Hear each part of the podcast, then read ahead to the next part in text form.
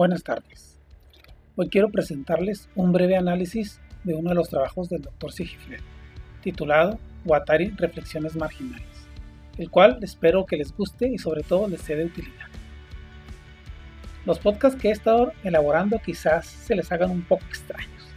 Sin embargo, quiero aclarar que están enfocados al pensamiento crítico, que es uno de los temas que ya he tratado en otros programas, además de incluir relatos de misterio e historias personales.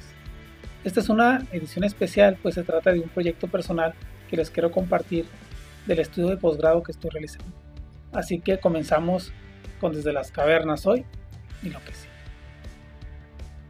El tema principal es el inconsciente, tema necesario y abstracto, sin el cual no se puede comprender cómo el ser humano puede ser conformado y manipulado desde las esferas del poder. Aunque este se debe principalmente a Sigmund Freud, con las cuestiones de las represiones, muchas de las veces sexuales, las cuales, de no ser atendidas adecuadamente, entre paréntesis psicoanálisis, pueden emerger en problemas de neurosis o histeria. De ahí que Wilhelm Reich ya lo señalara en la época de la Alemania nazi, donde la sociedad era bastante reprimida en cuanto a su sexualidad. Y Reich relacionaba todo esto conforme a una sociedad enferma que necesitaba ser curada, para que dejara la pasividad, sobre todo política. Por lo que podemos ver que no se ha avanzado mucho desde entonces. El inconsciente sigue siendo algo enigmático, sin embargo, es Guattari el que extrapola sus alcances a otras esferas de acción, donde la subjetividad es ya algo concerniente a otros ámbitos, tanto familiares, religiosos, políticos sociales, incluso comerciales, donde el ser es conformado por diversos entramados de significantes que interioriza y le atormentan a nivel psíquico. Pues esta neurosis es algo de nuestra cultura, cultura del consumo. Nos dice que la opresión capitalista está enraizada en lo más profundo de nuestro cuerpo. ¿Y cómo no va a ser de otra manera si lo primero que vemos al salir de nuestras casas es esa propaganda no solo comercial sino ideológica, que nos muestra los mundos por los que debemos de transitar. Mundos construidos con el solo fin de obedecer, no pensar o creer que pensamos, pero si lo piensan bien, estos pensamientos van solo en dirección de las posibles respuestas mí ya determinadas. Nuestros deseos son secuestrados por el consumo. Esto me recuerda a la película de Matrix, donde roban nuestra energía, manteniéndonos en estado vegetativo haciendo creer que tenemos una vida real, brutal imagen de nuestra contemporaneidad, que usa el poder de nuestro líbido para controlarnos, mercancías subjetivadas de deseos pulsionales, erotismo transferido, el cual compramos anhelando estas energías pulsionales arrebatadas por estas fuerzas comerciales cínicas y perversas. Se nos invita pues a la total liberación de nuestra creatividad, creatividad que libere de una vez por todas esas energías latentes del alma, donde podamos relacionarnos con otras personas de maneras inimaginables por esta sociedad represiva, castrante en todos los sentidos posibles. Donde la manera del camello, de así hablaba Zaratustra de Nietzsche, cargamos con un peso demasiado grande para ser llevado a nuestras espaldas. Carga moral impuesta por una cultura dominante que nunca nos preguntó si estábamos de acuerdo. No hubo consenso, solo imposición muchas de las veces dogmas incuestionables metidos hasta las médulas de los huesos, que, aunque los reconozcamos, nos siguen atormentando como si de fantasmas se tratara. Un punto de Guattari que es de llamar la atención son los islotes solitarios desconectados, espacios individualizados de conformación social que con la idea de un estado narcisista posmoderno se ve disminuido en su potencia creadora pues el ser necesita de los otros para proyectar sus verdaderas potencias. No solo ver lo que quiere ver, sino ver a través del otro. Solo así se puede realmente comprender y comprenderse.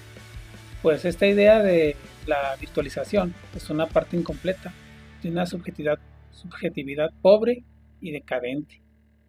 Es solo viendo en el espejo de los otros que emerge esa parte político-social dinámica y activa frente a una concepción psicoanalítica, entre paréntesis teoría y práctica, de un inconsciente que imita el teatro y las representaciones del pasado. Guattari propugna un inconsciente maquínico que se abre al devenir y el juego de la creación, inconsciente como fábrica y máquina productora del deseo, y no como mímesis de una falta o carencia. Plenitud en lugar de vacío y culpa. La creatividad es la imaginación y construcción de mundos posibles, mundos del deseo, que llenen la existencia de experiencias sensuales, sintientes, de plenitud, de vida plena, conformada por un devenir sin limitaciones morales, religiosas o ideológicas, que se imponen a el cuerpo que muere poco a poco al no soportar tanta carga hipócrita de valores que enferman el espíritu o lo distraen de lo que realmente importa, o sea, el ser.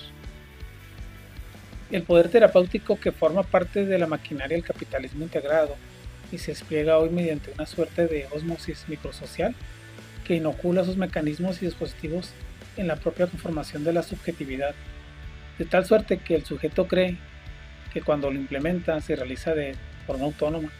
Por fortuna siempre se está tramando, urdiendo revueltas, conspiraciones insurgencias por doquier.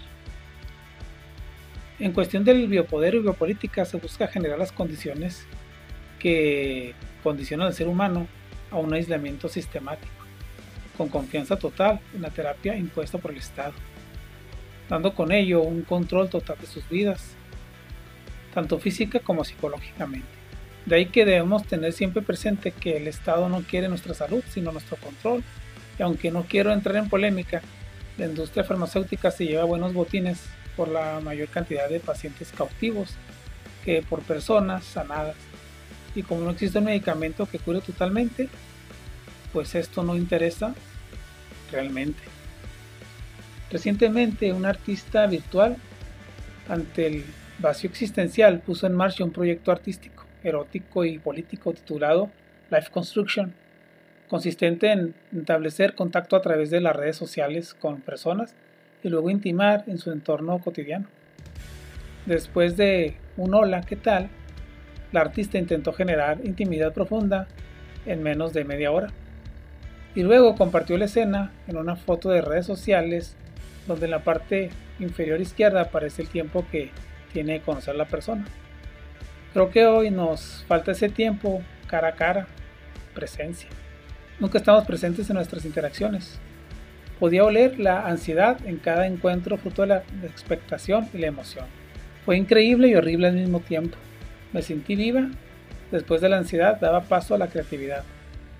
Sabíamos que necesitábamos superar nuestros límites y salir de nuestra zona de confort.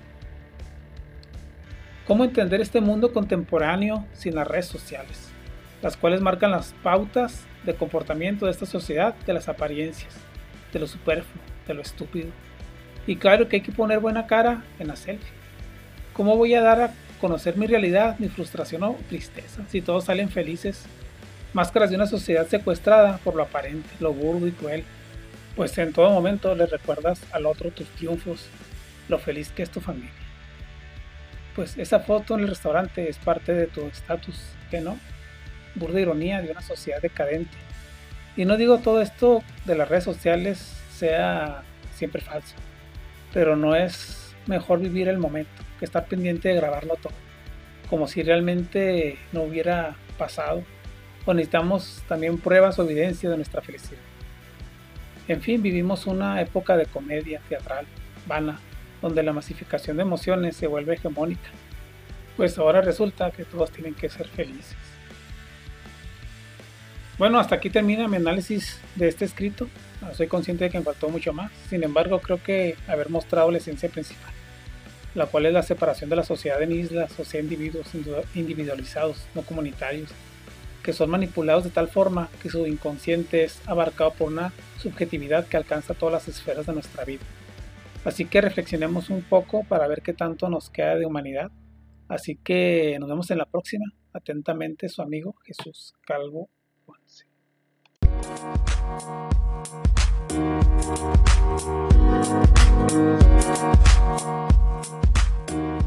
you.